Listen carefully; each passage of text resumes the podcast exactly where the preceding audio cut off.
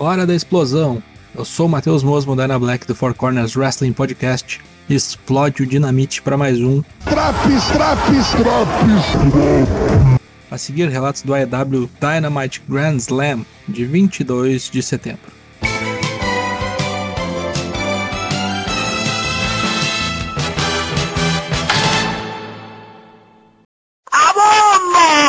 Na real, eu nem sei para que fazer esse Draps, já que todo mundo deve ter assistido esse grande evento.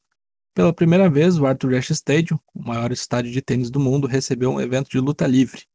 E para abrir os trabalhos, nada mais, nada menos que Luta 1, Kenny Omega contra Brian Danielson.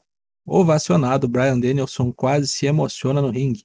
Foram vários minutos de insanidade até a luta começar. O lugar parecia que ia pegar fogo. Kenny Omega tentava se manter no personagem de qualquer maneira, mas esboçava um sorriso de canto quando as câmeras mudavam o foco. Foi uma aula magna de como lutar.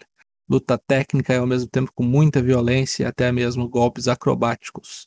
Tentativas de homicídio evidentemente ocorreram, como uns Dragon Suplex da terceira corda e também na rampa de entrada. Mais telegrafado que um telegrama legal do Gugu, o resultado ia ser uma farofa. Eu apostei em empate ou de que optaram pelo empate. Gostei que o tempo acabou enquanto ambos ainda se enchiam de soco no meio do ringue, sem ter um pinfall ou coisa do gênero. Nenhum dos finishers foi desferido, nos poupando para uma próxima oportunidade. 30 minutos de porrada e grosseria. Animal.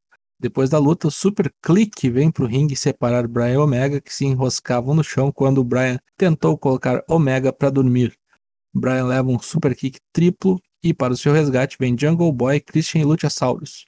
Isso tudo ocorreu para hypar o combate dos trios que ocorreria também na noite de quarta-feira, mas que será exibido apenas na sexta-feira no Rampage.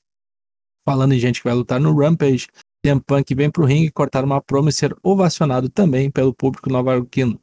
Ele diz que muitos tentam tirar o seu sorriso e a sua razão de estar feliz com o público, mas não vão conseguir. Ele avisa pro time Tess que na sua primeira luta na TV em mais de sete anos, ele vai botar Will Robbs pra dormir, assim nós esperamos.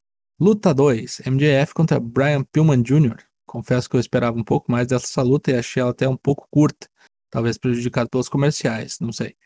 Em pouco tempo, MJF acaba com a alegria de Pillman Jr. por se exibir num grande palco após bater depois de um sal da terra. A rivalidade de ambos, que já vinha desde a MLW, parece que vai continuar. Não vejo isso terminando tão rápido assim. Talvez isso volte para as duplas. Vamos ver. Falando em duplas, Chris Jericho e Jake Hager são os bastidores promovendo a sua luta contra o Zomedoano, a facção de Dan Lambert que vai utilizar Ethan Page e Scorpio Sky. Deve ser a pior luta da sexta-feira no Rampage, mas ouvir Judas em Nova York vai ser animal e já tá valendo. Luta 3: Malakai Black contra Cody Rhodes.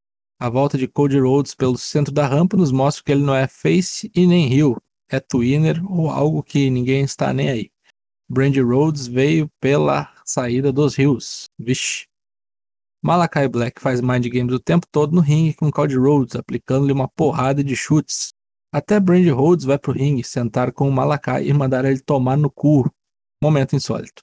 O nosso Henry Cristo de Satã ria que só. Vale salientar que ocorreram tretas com Arne Anderson, atingido por Cody, com o seu olho preto cada vez maior e escapando até de pin num crossroads. Malakai Black triunfa após cuspir um Black Mist na cara de Cody, vitória de Satã. Malakai celebra rindo a fu na rampa, tal qual um Henri Cristo depois de uma brama.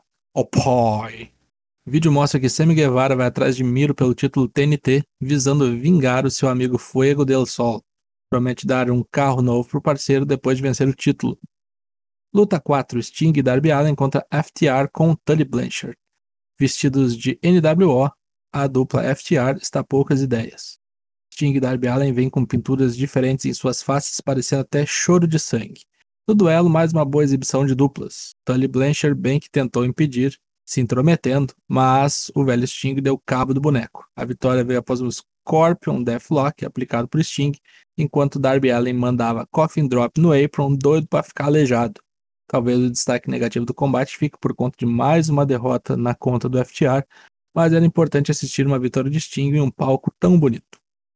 Luta 5 Main Event AEW Women's Title Match Doutora Britt Baker contra Ruby Soho.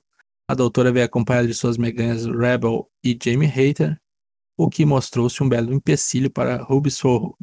Um monte de agressão nessa luta. Teve super kick, running boot, cabeçadas, link blade, enziguri, backsplash, uma pá de bons golpes. Obviamente, as táticas ardilosas da doutora encontraram auxílio nas suas parceiras, que atrapalharam Ruby Sorro e puderam fazer com que o Lockjaw de Breach fosse aplicado.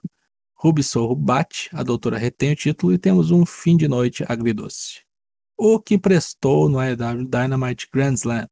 Tudo, mas a abertura com Brian Omega foi um espetáculo. O que foi um lixo? Nada. Nota 9.25.